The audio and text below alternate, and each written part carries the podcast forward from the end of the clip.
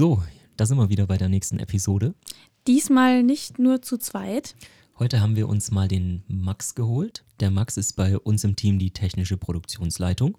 Das heißt, er ist verantwortlich dafür, dass am Set alles an seinem Platz ist, dass jedes Department das Equipment hat, was es braucht, dass ähm, bei der Vorbereitung zu einem Dreh alle Equipment-Teile entsprechend reserviert und eingebucht werden, dass alle Konzepte, die aufgestellt wurden, technisch einwandfrei ausgestattet sind. Und ja, im Endeffekt könnte man sagen, du kennst wahrscheinlich jede Schraube, die wir besitzen. Ja, schönen guten Morgen oder guten Mittag, wann auch immer wir euch antreffen. Ja, ich bin der Max, ich mache die äh, technische Produktionsleitung bei Neumeister Media. Ähm, ja, natürlich, das ist ja quasi mein Job, dass ich äh, jede Schraube kenne, weil wenn irgendjemand irgendwas braucht am Set, dann ist es ja meine Verantwortung, dass das auch da ist, beziehungsweise dass ich eben auch sagen kann, ob das da ist oder nicht. Genau, also ganz wichtige Sache, denn ohne dich läuft wirklich nichts, weil wir hatten auch schon teilweise Drehs, da hat einfach nur eine Schraube wortwörtlich gefehlt, die war nicht nur locker, die hat gefehlt und damit kann halt das komplette Set manchmal stehen oder fallen, so kurios das klingt. Ja, absolut. Ähm, es ist auch immer so eine Sache, man muss ja auch immer alles austesten. Also man, ne, man geht ja davon aus, manchmal, wenn man zu Hause irgendwas hat, dann packt man es einmal aus, probiert, okay, das funktioniert alles und dann geht man immer davon aus, dass es einfach immer funktioniert. Äh, wenn wir das machen würden, da hätten wir schon das ein oder andere Mal unser Wunder erlebt, weil das ist einfach nicht so. Ja, dann kommst du ans Set, das Ding hat, das, manchmal passiert es einfach, du probierst es aus, es funktioniert, du legst es in den Koffer, du fährst ans Set, packst das aus und das Ding funktioniert nicht. Und dann musst du natürlich äh, zum einen wissen, was kann ich dagegen tun und äh, gibt es irgendwelche Alternativen. Ja, das ist einfach alles super wichtig, dass das funktioniert. So ein, so ein Drehtag kostet viel Geld. Völlig richtig. Und da gibt es eben diese Magie des Drehs, die positiv wie negativ sein kann. Und wie du schon gesagt hast, manchmal ist es wie verhext. Deswegen haben wir im Idealfall auch immer ein Backup dabei. Aber da wir ja schon allein mit dem Equipment teilweise mehrere Autos und Sprinter füllen, wäre es natürlich doppelt so viel, wenn wir für alles ein Backup dabei haben müssten. Ja, absolut. Das Schöne übrigens an, äh, das ist wie verhext, ist, dass äh, immer wenn es wie verhext ist, habe ich damit zu tun. also, das ähm, heißt, Max ist eigentlich sowas wie unsere kleine Hexe. Na, ich muss, ja. Oder manchmal auch unsere jetzt, kleine Fee. Jetzt, jetzt kann man nur ins, Zauberer. jetzt kann man nur ins Fettnäpfchen treten, weil ich bin ja eigentlich dafür da, dass, dass diese Hexerei nicht passiert. Du, dann ähm, belassen wir es bei Fee. Fee finde ich toller als Fee? Zauberer. Mhm. Okay. Unsere kleine ja, das heißt, du, du arbeitest ja auch intensiv dann oder Hand in Hand, sage ich jetzt mal, mit unserem Ulle, mhm. der ja auch Leitung des Script Departments ist und somit auch jede Schraube kennt. Aber bei dir grenzt sich das nochmal ein bisschen ab, weil du eben auch die konzeptionelle Entwicklung zusammen mit der Produktion machst. Das heißt, du setzt dich mit dem äh, mit der Produktionsleitung, mit dem Produzenten, mit dem Beleuchter zusammen und arbeitest Konzepte aus, weil du halt auch weißt, wie man es dann in der Theorie alles aufbaut und ausarbeitet. Und dann schließt du dich mit Ole kurz, wenn es tatsächlich auch an die Umsetzung des Ganzen geht. Ja, genau. Also gerade zum Beispiel, wenn man den Grip nimmt, ähm, der Grip wird häufig ähm, dafür verwendet, dass die Dinge, die dann eingeplant wurden, zum Beispiel von mir, an Ort und Stelle sind. Ja, also ich sage dann zum Beispiel dem Grip, okay, pass mal auf, da müssen die Stative mit den Lampen und so weiter hin. Und der Grip äh, sorgt dann dafür, dass eben diese Lampen da auch so aufgestellt und aufgebaut werden, äh, wie das sein muss. Die sind nicht unbedingt dafür zuständig äh, für die Funktion. Ja. Also das ist tatsächlich mehr so die, die technische Verwaltung, der Auf- und Abbau und so weiter. Und ich bin dann wiederum dafür verantwortlich, dass es dann nicht nur aufgebaut wird, sondern dass es auch funktioniert. Ja, und dass, wenn der Grip das aufbauen soll, das auch da ist. Ja, also wir beide haben ähnlich wie äh, mit der Hanna oder der Lara oder eben dem Ulle, die ihr alle auch noch kennenlernen werdet, äh, liebe Hörer und Hörerinnen, arbeiten wir, Max, auch intensiv äh, zusammen und sehen uns ja eigentlich auch fast bei, bei jedem Projekt von Anfang bis zum Schluss, weil, wie schon gesagt, die theoretische Ausarbeitung ist da ganz wichtig. Und schon wenn einer unserer Kunden oder Kundinnen sagt, ich möchte unbedingt, dass man fünf einzelne Lichtspots gesetzt bekommt auf ein Szenenbild oder wenn ein Kunde sagt, ich möchte unbedingt, dass sich das Licht während der Szene total kurios ändert, dann musst du das gleich von Anfang an wissen, weil du musst auch sagen, ist das überhaupt realistisch? Kann man das technisch umsetzen? Und wenn es nicht geht, dann ist es deine Aufgabe, das trotzdem hinzubekommen. Ja, absolut. Ich meine, das ist ja, was man, was man so gar nicht sieht, wenn man, wenn man im Thema nicht drin ist, dass da teilweise kleine Veränderungen, ja, kleine Wünsche irgendwie in der, in der Beleuchtung oder irgendwas schon eine riesen Auswirkung auf das Gesamtkonzept haben.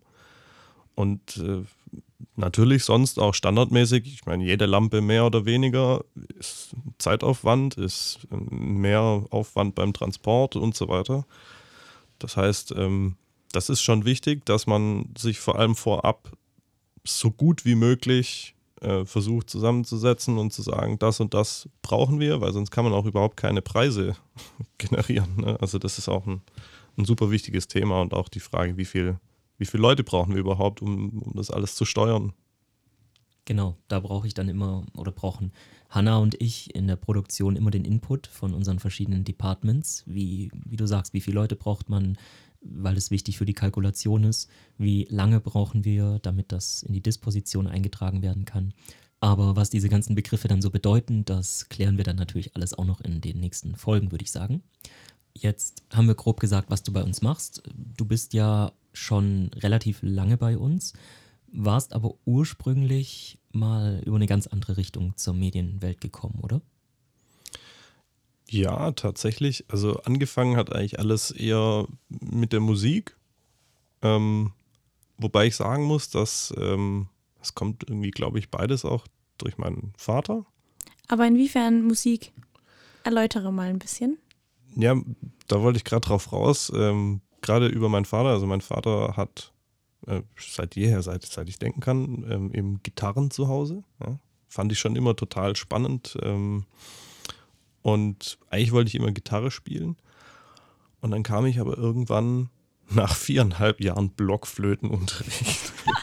Der Klassiker. Ne? Hast ja. du auch Blockflöte gespielt, Lara? Das muss Ganz kurz mal in der Grundschule, das war irgendwie so ein Pflichtding. Das muss jeder, ja. Ja, aber ich habe es dann auch direkt gelassen, als man es lassen durfte. Warum? Hat dir das nicht getaugt oder?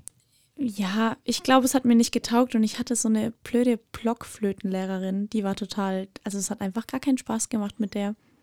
Ja, es ist, also die Blockflöte ist sowieso, das ist so ein, so ein Instrument, ich glaube, den größten Teil der Welt, der, den nervt das nur, mhm. weil das einfach daran liegt, dass, dass es eben immer irgendwo im Kindergarten und der Grundschule als, mhm. als das Instrument äh, verwendet wird, womit Kinder an die Musik rangeführt werden, was in ja. meinen Augen oh, also ein Riesenfehler ist.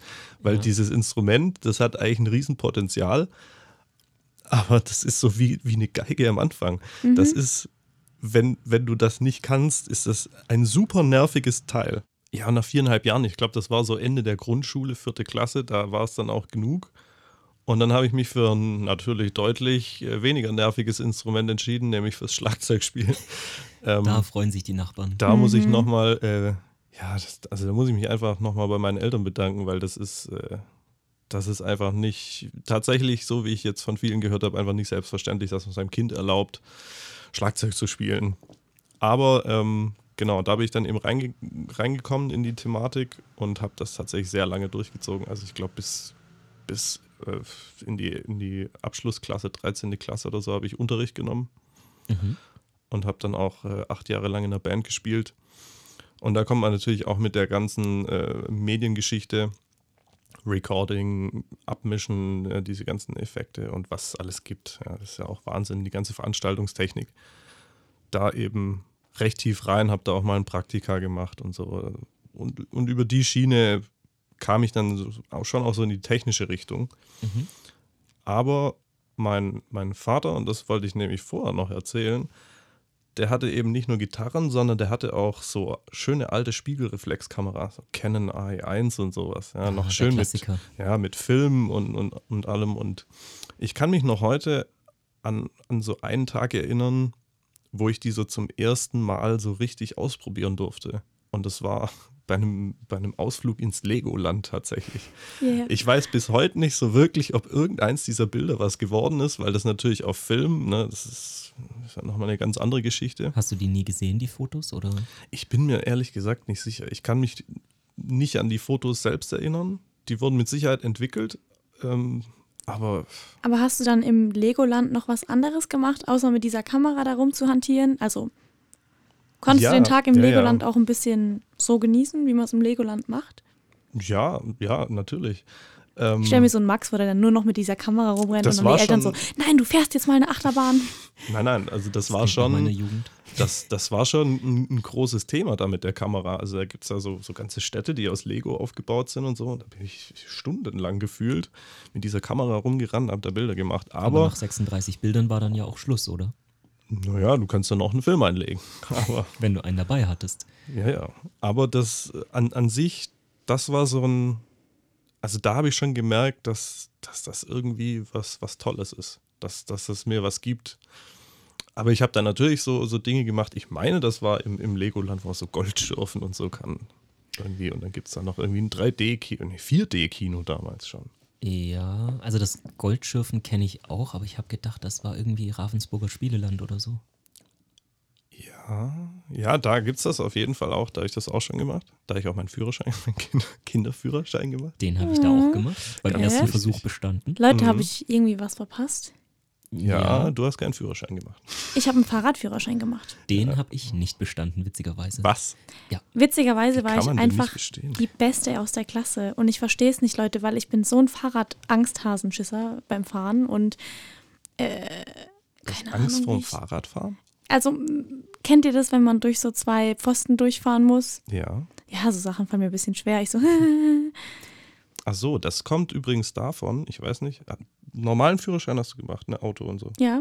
Ähm, hat dir da schon mal jemand was davon erzählt, dass man in, in so Situationen, wenn es zu einem Unfall kommt oder so, oder man von der Straße abkommt, nie den Baum anschauen soll? Nein. Nein. Gut, das ist vielleicht auch so ein Thema eher auch nochmal für, für Motorrad oder so, aber es ist, es ist tatsächlich so, das kannst du mal ausprobieren, dass man in aller Regel in, da, wo man hinschaut, auch hinfährt. Oh, cool. Und wenn du jetzt, na, wenn, du jetzt auf wenn du jetzt auf dem Fahrrad natürlich zum Beispiel Angst vor so einem Pfosten hast, dann wird es natürlich unwillkürlich passieren, dass du den anschaust. Ja. Und dann hat man auch ähm, unterbewusst diesen Drang, da auch hinzufahren. Mhm. Und dann, so könnte ich mir das vorstellen, ne? Und dann korrigierst du Mhm. und schaust aber weiter diesen Pfosten an und dann kommst du da in so ein Geeier. Deswegen, wenn du mal schaust beim Autofahren, zumindest wenn du jetzt diesen Moment erreicht hast, wo Schalten und alles so automatisiert funktioniert, Mhm. ja, dann schaust du ja nur noch irgendwo weiter vorne auf die Straße, Mhm. Im Idealfall. im Idealfall. So. Und du kannst mal probieren, dann so ein bisschen nach rechts zu gucken. Oh, dann fährt man auch nach rechts. Dann fährst du nach rechts. Tatsächlich. Auf der Autobahn merkt man es auch, wenn du so nach rechts Unfall bauen wenn, hier. ja, wenn, wenn Leute so irgendwie rumwühlen, ne, das kennen wir auch, so, so rumgucken.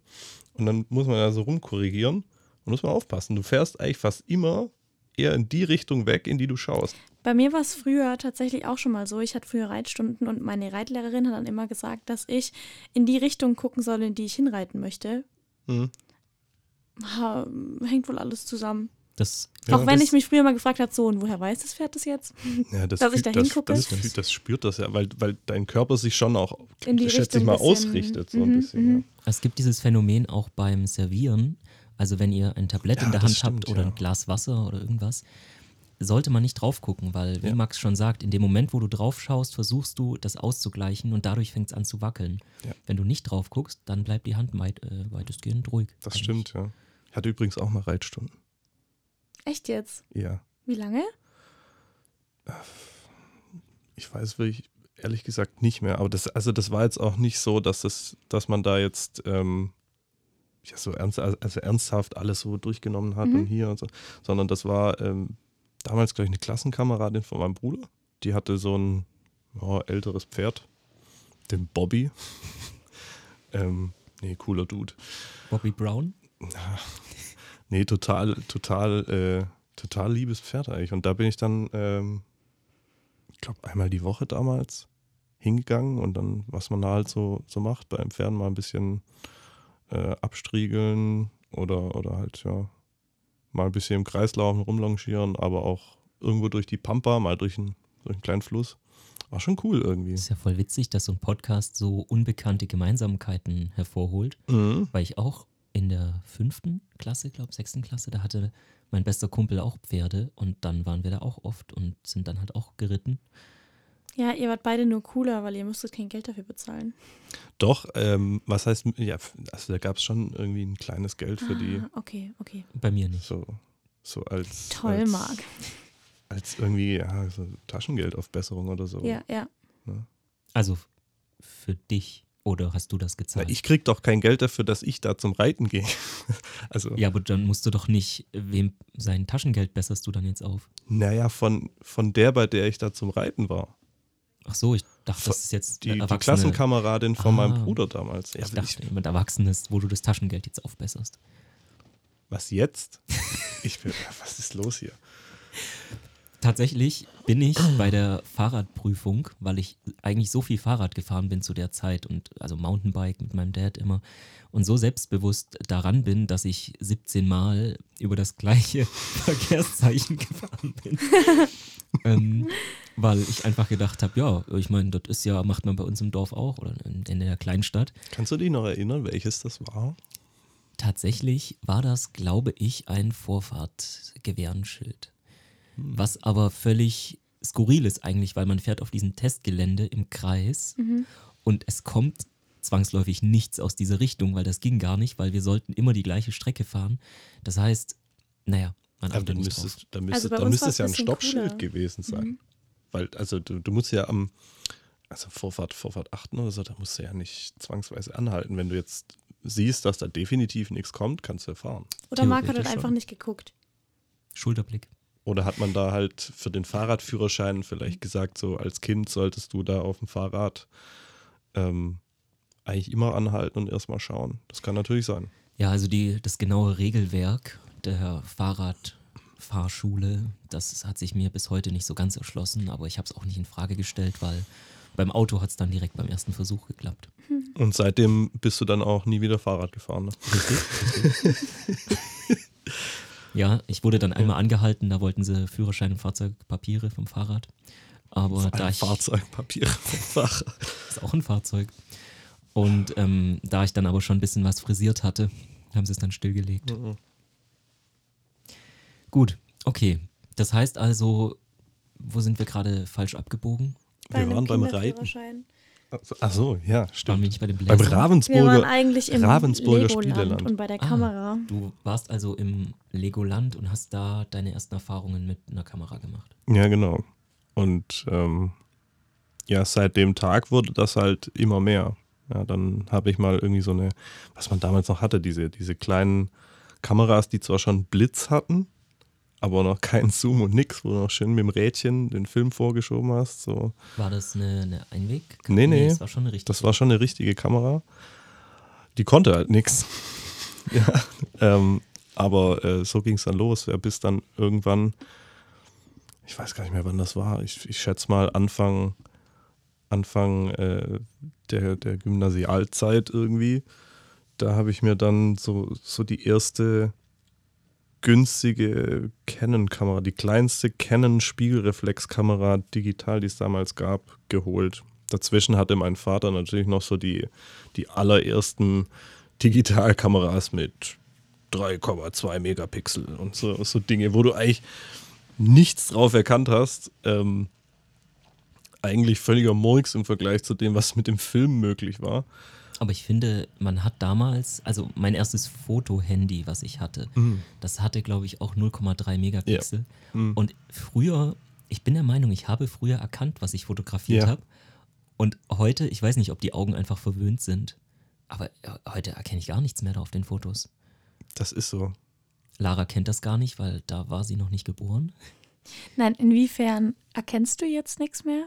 Naja, du schaust es halt an und es sieht aus wie. Moderne Kunst. Ja, weil ich meine 0,3 Megapixel, die Kameras, mit denen wir jetzt arbeiten, die haben ja teilweise 45 Megapixel, 45 Millionen Pixel.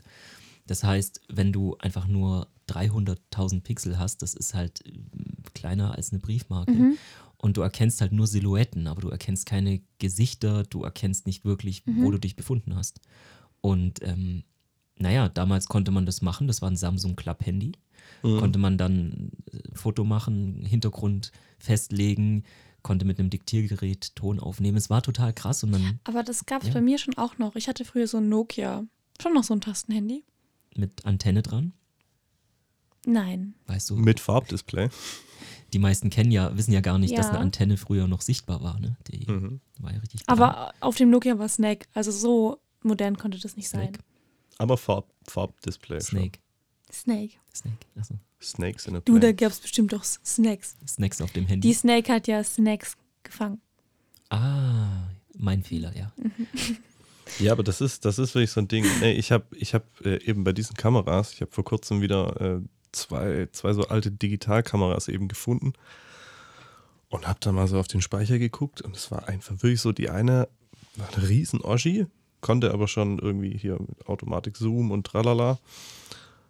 Und ich habe mir diese Bilder angeschaut, die da noch drauf waren. Du hast nichts erkannt. Das waren eben 3,2, 3,1 Megapixel oder so. Also unvorstellbar eigentlich. Das waren winzige, winzige Bilder. Heute auf den Displays mit der hohen Auflösung erkennt man fast nichts mehr. Ich kenne das Phänomen auch von YouTube, also oder generell von Video, weil ich weiß noch, als ich meinen ersten HD-Bildschirm hatte oder den ersten Full-HD-Bildschirm, ich habe gesagt, holy moly, schärfer geht's ja gar nicht. Das ist ja wie die Realität. Und ähm, jetzt inzwischen mit 4K, 8K, da schaue ich mir dann auf YouTube, wenn ich da irgendwie auf 720p runterstelle, äh, das, das sieht ja aus wie, ja, Kindergarten. Also du erkennst ja eigentlich fast gar nichts mehr. Und da habe ich wirklich das Gefühl, das Auge, ähm, das wird verwöhnt, das gewöhnt sich an das schärfere Bild. Genauso wie ich kann jetzt keine Filme mehr schauen, die irgendwie auf, auf Videokassette sind oder so, weil ich mir denke, hä, das ist doch so unscharf, so verkrieselt, so. Ja, also für Lara, Videokassetten sind Tatsächlich habe ich früher Black Beauty auf Videokassetten geguckt. Galopp, galopp. Oh, Mhm. Okay. Wobei man natürlich auch sagen muss, ich habe das mal ausprobiert, weil ich, ich hatte dann auch irgendwann, ich habe noch so alte Videokassetten gefunden und dachte, ich muss unbedingt mal rausfinden, was da jetzt drauf ist. Mhm. Und äh, es gab bei meinem, äh, bei meinem Fernseher, den ich da hatte, das war schon 4, 4K, tralala, gab es trotzdem noch so einen Adapter auf SCART. Mhm. Und dann habe ich da so einen, im Keller noch so einen alten Kassettenrekorder gefunden, dran gepappt, SCART. Und äh, habe dann die Kassette laufen lassen. War eine absolute Vollkatastrophe. Videokassette auf einem Flachbildschirm mit 4K. Furchtbar. Ja, früher konnte man das ja noch so richtig cool hinten in diesen Fernsehkasten reinschieben. Achso, ja, ja. Ja, Die, ja. Ja. Ah, Max, so was ist hinterm Fernseh Kasten? Und, und dann gab es äh, und dann gab's aber noch im Keller ähm, den früheren Fernseher von meinem Bruder. Der hat sich damals so ein Riesenteil, das war, sah quasi aus wie ein Flachbildfernseher, aber noch Röhre. Ja, so irgendwie Oh, die Dinger kenne ich auch noch. 60 Kilo. Riesenapparat. Und dann habe ich das da mal dran gemacht.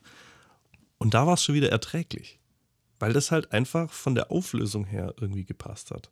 Ja. Ja, das ist schon mit den Bildschirmen. Aber es ist schon, ist schon so, wie man sich erinnert, wie krass das damals war und so weiter. Nee, so krass wird es nie wieder. Ja. es ist schon, es ist schon merkwürdig. Und man denkt immer noch mehr geht nicht. Also jetzt, wenn ich auch die ersten Produktionen schon in 8K sehe, ich denke halt, es ist, als ob man durch ein Fenster schaut. Und ich bin mir aber sicher, dass 8K noch nicht das Ende der Fahnenstange ist, da wird halt auch noch mehr kommen. Aber es macht ja auch irgendwo keinen Sinn mehr.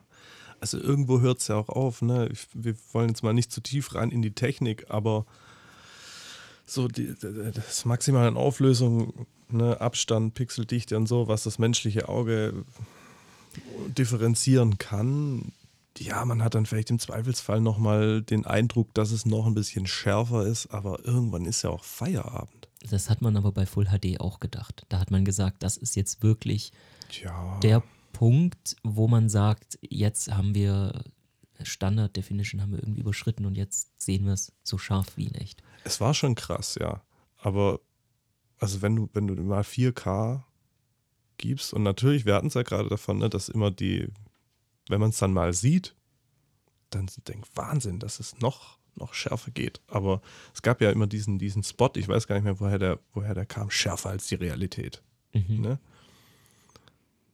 Und ich meine, da sind, da sind wir ja bald dran, ne? schärfer als die Realität. Also so, so scharf gezeichnet und, und so viele Pixel, dass es einem schon unnatürlich vorkommt. Finde ich aber auch teilweise schwierig bei so Animationsfilmen. Teilweise haben die schon so heftige Animationen da drin, gerade bei Wasser oder so, äh, so bei den, wenn man ja jetzt schon die neuesten Disney-Filme vergleicht mit den ältesten, das ist einfach nur verrückt.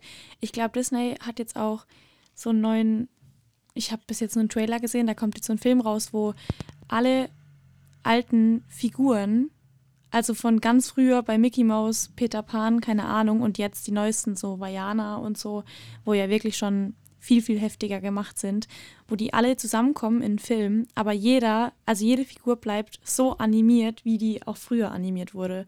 Und das, das ist total geil. verrückt, das ist ultra okay. geil. Und das ist total verrückt, weil so Peter Pan und seine Gang, die sind voll 2D, sage ich mal. Also voll einfach wie als hätte man die auch so aus Papier gemalt, was ja früher bestimmt auch so gemacht wurde. Und mittlerweile so, gerade, ich würde sagen, so bei Rapunzel neu verwöhnt hat es angefangen, verföhnt, Neu, neu verwöhnt, aber neu verwöhnt. Neu verwöhnt. neu verwöhnt.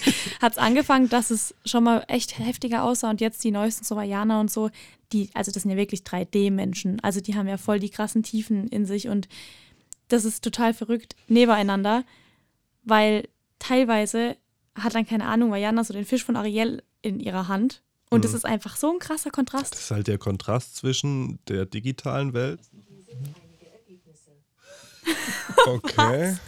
wow, das war ja gerade. Wow, ja, so der Fernseher, äh, für alle, die wissen wollen, was gerade abgeht, der Fernseher ging gerade einfach an und da ja. hat sich eins dieser modernen Geräte, die, die sich als, als kleiner Home-Butler hier darstellen, einfach mal dazu entschlossen, jetzt auf dem Fernseher direkt nach Animationsfilmen zu suchen. Ich finde auch Laras Blick gerade richtig faszinierend, das müsste man eigentlich wow. aufnehmen. Ich also, fand es gerade wirklich es ist schon gruselig. wild, ne? Auf einmal kam dann diese Stimme. Ich, ich, hatte, ich hatte gestern Abend erst das Gespräch wieder bezüglich KI und, und Algorithmus und Wissen. Und jetzt ist es halt so einfach, während wir uns unterhalten, schaltet sich der Fernseher ein und zeigt uns jetzt Animationsfilme als Vorschläge. Weißt du, mir ist gerade so gekommen, wenn man das jetzt als Beispiel nimmt, ne, das ist ja heute schon durchaus normal, dass sowas passiert oder auch, dass das Handy mal willkürlich plötzlich so meint, man hat es jetzt angesprochen mit, was weiß ich, Siri oder, oder was auch immer. Und das ist ja heute schon ganz normal, dass das mal passiert. Wenn du dir jetzt so alte Horrorfilme nimmst, wo sich dann irgendwelche Geräte von alleine ein- und ausgeschaltet haben, das ist ja heute überhaupt kein Horror mehr. Mhm. Ja. ja. die so, oh ja, gut, ist wieder Alexa hier dran. Ja, wollen wir kurz drüber reden, dass sogar bei diesen meisten Filmen davon 4K oben in der Ecke steht? Weil Max gerade so oft das Wort 4K benutzt hat. Ja, das ist aber auch heutzutage das eigentlich Standard. Steht es immer dabei? Mir ist es gerade zum ersten Mal aufgefallen. Ähm, also, Alexa, Fernseher aus. Okay. Okay. Vielleicht können wir mal Alexa also, interviewen. Okay. Bei uns, also Max und meiner Kindheit, ich weiß nicht, ob das bei dir auch noch so war, Lara, wenn wir Zeichentrick geschaut haben im Fernsehen, mhm. dann bestand auch manchmal eine Szene oder, oder Teile einer Szene einfach nur aus einem stehenden, gezeichneten Bild mhm. bei dem im Hintergrund die Stimmen waren. Also da haben sich dann Tiere unterhalten und du hast aber keine Bewegung häufig, gehabt. Häufig das war einfach nur das Bild. Mhm. Weil man wusste damals halt, naja, das ist, ähm, das, das, ist ähm, Zeichentrick. Das heißt, man muss die einzelnen Bilder malen und wenn da jetzt alle Tiere im Wald beisammen sind und sich unterhalten, dann bewegt sich da halt nicht so viel, weil mhm. ändert sich nicht viel. Und da hat sich dann tatsächlich nur durch den Ton, hat man im Kopf diesen, diese Szene gesehen. Es gibt dann, es gibt ein ganz cooles Video darüber, ähm, wie ich meine, dass es Disney war, äh, eben eine der ersten Techniken entwickelt hat, da eben tiefer in dieses Bild reinzugehen. Ja? Mhm. Und dass, dass sich das wie so mitbewegt. Und das ist ein bisschen kompliziert irgendwie mit verschiedenen Ebenen, die hin und her fahren. Aber davor, ja, war das, das war total häufig. Und das war ja eben wirklich analog. Also, wenn man, wenn man das so will, alles wirklich gezeichnet. Mhm. Ne? Während das ja heute, das sind computergenerierte 3D-Modelle von irgendwelchen Personen und Landschaften und irgendwas und dann werden die da drin halt animiert. So.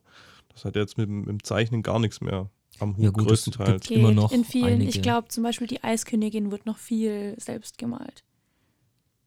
Da habe ich mal eine Doku geschaut. Ja, also generell. War das nicht so ein 3D-Ding? Bei, bei den Simpsons, die werden auch noch gezeichnet. Ja, sowas. Aber ich meine jetzt gerade so diese, diese neuen Dinge wie hier Eiskönigin, tralala. War das, war das nicht? Ich meine, ja, das war doch Bei der so Eiskönigin weiß ich es nicht, aber ich weiß, die neuen Animationsfilme, so auch die, die neue Biene Maya sozusagen, Mhm. Das ist doch alles so animiert. ne? ja. Ach, crazy. Ja, also ich habe Also tatsächlich. animiert wird alles. Ja, ich habe tatsächlich nur die Doku über den dritten Teil geschaut von der Eiskönigin. Und da wurde natürlich schon viel animiert und nicht krass gezeichnet. Aber trotzdem nach wie vor nutzen die, soweit ich weiß, noch die Zeichnungen von den ersten Teilen. Um das weiter auszubilden dann. ja gut, das kann Als natürlich Grundlage sein. Ja. vielleicht, ja. Ja. Animation und, und Zeichnen oder Zeichentrick ist ja auch tatsächlich die Sache, die wir bei uns in-house nicht machen. Ja, war tatsächlich früher immer mein Traum. Mhm. Mhm. Ja, es ist auch spannend, aber ich sage einfach, ich möchte nur die Departments bei uns in der Firma, die ich auch selber Ja. beherrsche. Ja. Ich möchte mich auskennen in den Bereichen, damit ich auch weiß, was kann ich von Ja. den jeweiligen Leuten erwarten, in Wie man welcher gerade Zeit. gehört hat, kennen wir uns nicht aus.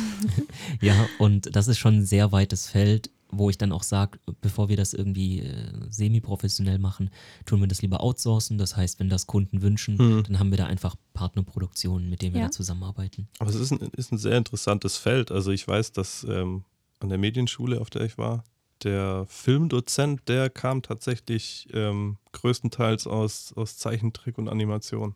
Dürfen wir sagen, wo du gewesen bist oder wollen wir das? Äh, ja, kann man schon sagen. Also, wo, wo war es denn? Äh, das war in, in, in Esslingen, so eine, so eine kleine private Schule, die, die Lazi-Akademie war das. Mhm. Ähm, ja, war auch eine coole Zeit, habe viel, viel mitgenommen. Vor allem muss ich auch sagen, ähm, viel im, im Fotobereich.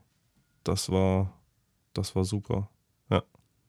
Hab die, die, die Fotodozenten, den Fotodozent und, und die, die Assistenten, habe ich viel, viel mitgenommen.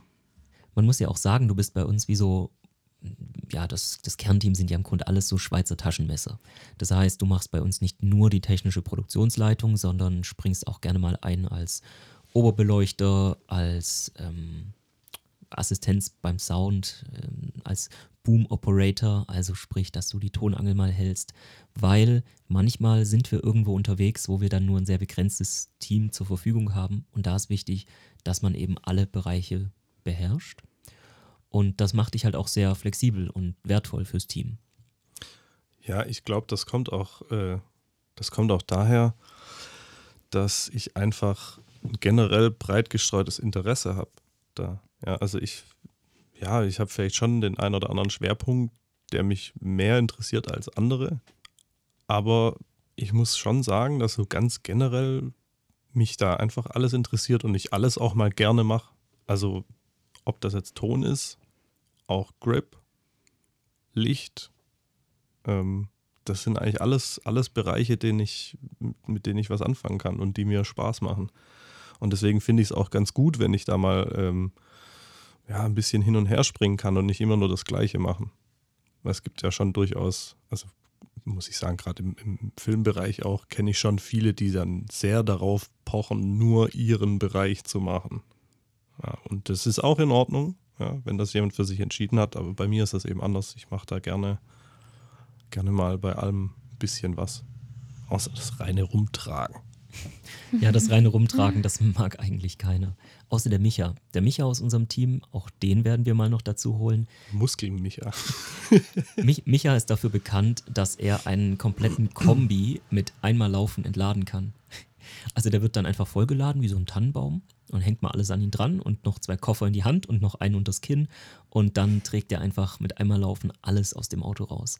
Und das ist so sein Hidden Skill, würde ich sagen. Ich meine, er ist da schon extrem, aber man muss auch sagen, wenn man mal so am, am Film arbeitet, ich meine, man fängt ja meistens irgendwie ne, im, im unteren Bereich an und, und fängt ja mal als Setrunner oder so an. Können wir mal später erklären, was, was das bedeutet, aber es ist auf jeden Fall eher, eher im unteren Bereich. Und da lernt man schon, das ist so ein Skill, den man da lernen muss. Ja. Ja. Also so den, den Packesel-Skill auszubauen. Kann Lara froh sein, dass sie sozusagen ähm, hintenrum in die Branche rein gestolpert ist und bei uns am Anfang nicht erstmal. Ja, ich habe auf jeden Fall, ich habe auf jeden Fall die Hintertür gefunden. Ich glaube, die muss ich noch kurz dazu sagen, wenn wir jetzt gerade schon bei, bei, bei der Thematik angekommen sind. Ich würde fast behaupten, die wenigsten im Filmbereich sind durch die Vordertür äh, gegangen. Ja. ja. Das ähm, ist schon immer irgendwie. also, wenn man im. Wenn man, kommt da so rein irgendwie wenn man im Filmbereich arbeitet, dann muss man Quereinstieg studieren. Ja. Und so sind auch die meisten, mit denen wir zusammenarbeiten, aus allen Richtungen. Aber das bringt halt auch viel Praxiserfahrung mit sich. Und das ist ein großer Vorteil, weil ich bin ein Mensch, bei, bei den Leuten bei uns im Team und so, ich stelle sehr gerne Menschen mit Praxis ein. Wenn jemand jetzt irgendwie fünf, sechs Dekaden lang studiert hat, das ist natürlich schon irgendwo viel Theoriewissen, was man auch brauchen kann. Aber wenn du einmal auf der Spitze eines Berges in Sizilien stehst und äh, es kommt ein Hagelunwetter und du musst noch den letzten Take durchdrehen und musst die Drohne aus der Luft fangen, ohne dabei diesen Berg runterzustürzen und gleichzeitig wollen wir auch noch den perfekten Shot mit einem Objektiv, was wir eigentlich gar nicht dabei haben und so. Das ist alles, was da brauchst du Lebenserfahrung, da brauchst du Erfahrung am Set, weil da bringt die ganze Theorie nichts. Bis du die mal durchgeführt hast, dann ist das Hagel und Wetter schon da.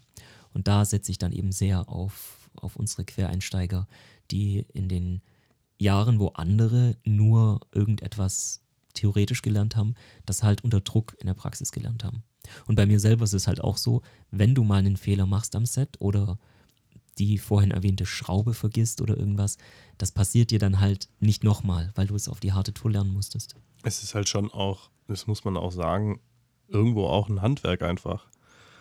Ähm, und wie es mit den meisten Handwerksrichtungen und so auch ist, ähm, die Theorie ist wichtig, ja, aber du wirst nur besser durchs Machen. Ja, je öfter du, du, du das Ganze machst, je öfter du am Set bist, je öfter du eine Kamera in der Hand hast oder ein Licht und so weiter, je öfter du das machst, desto besser wirst du, ganz normal. Ähm, und deswegen ist es schon, ich sage mal, es ist leichter, jemand, der jetzt zum Beispiel ein Jahr oder zwei an, an vielen Sets war, ja, als Setrunner alles mal gesehen, gehört hat, gesehen, wie, wie macht man das, wie baut man das auf, wie, ne, wie funktioniert das, dem dann noch die Theorie beizubringen, ist immer einfacher, wie einem Theoretiker die zwei Jahre, ich sag mal, Arbeitserfahrung nahezubringen. Und klar, das ist schlimm, ich hasse das auch immer mit diesem ah, Arbeitserfahrung. Äh. Aber es, es, ist halt so. Ja.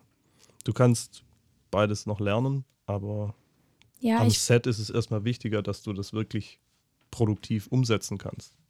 Ich finde halt, das mit der Arbeitserfahrung ist immer so ein Ding weil irgendwo muss es dann in einem bestimmten Rahmen gehalten werden, weil mir fällt es auf, ganz viele Firmen, die verlangen, dass man schon so perfekt in Anführungszeichen in die Firma reinrutscht.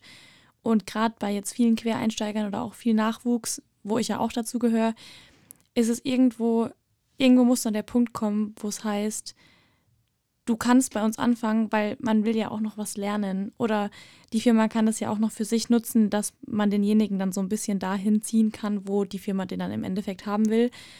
Und ja, weil ganz viele Firmen, die legen da keinen kein Wert mehr drauf oder die sagen halt so, ja, bei mhm. uns kommen halt nur Leute rein, die schon alles beherrschen und dann denkt man sich halt auch so als Arbeitssuchender, wow, cool, aber ich will doch jetzt auch da einsteigen, um noch besser zu werden und nicht, weil ich schon alles kann.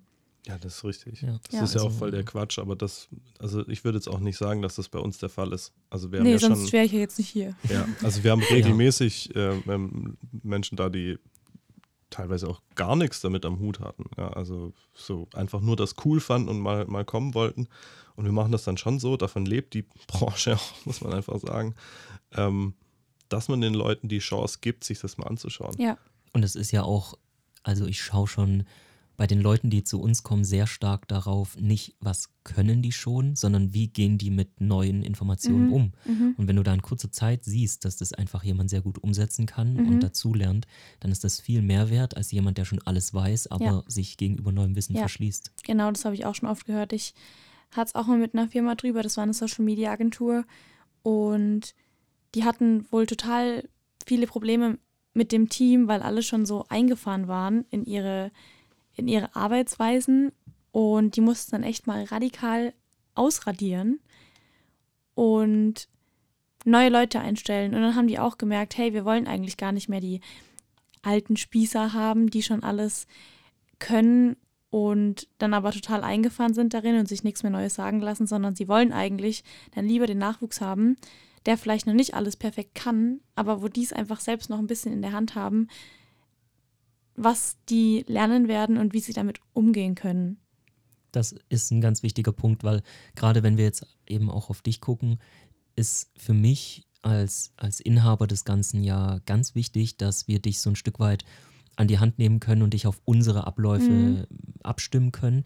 Und wir, also die Hörer und Hörerinnen kennen das ja noch nicht, aber es läuft bei uns eigentlich immer so, dass man einen äh, bestimmten Input bekommt bei unseren Workshops, Schulungen und der Theorie.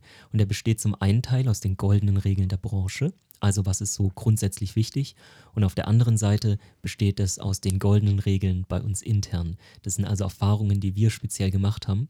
Und wenn man die dann lernt, dann weiß man halt den Umgang mit uns, mit unseren ja. Projekten und kann eben dich insgesamt ausrichten mhm. auf uns. Ja. Auf jeden Fall viele interessante Themen. Ich denke mal, wir können da noch ziemlich tief einsteigen demnächst und dann kannst du auch noch ein bisschen was erzählen. Zum Beispiel, warum du einmal bei strömenden Regen irgendwo in Stuttgart standest und kurz davor warst, irgendwie alles hinzuschmeißen. Oder die Geschichte, wie, wie du fast mal festgenommen wurdest am Flughafen, als wir ins Mafia-Gebiet der Italiener gekommen sind. Okay, wow, jetzt bin ich auch ein bisschen gespannt, muss ich sagen. Echt, ich auch. Mhm. Ja. Aber ich würde sagen, für heute ist das erstmal genug. Und ja. Wir hören. Voneinander. Ja, bis neulich, ne? also schalten wir ab und äh, wenn ihr Kommentare habt oder Fragen auch an Max jetzt, dann dürft ihr die gerne reinschreiben. Alle Infos dazu gibt es in unseren Show Notes. Ciao, ciao. Tschüss.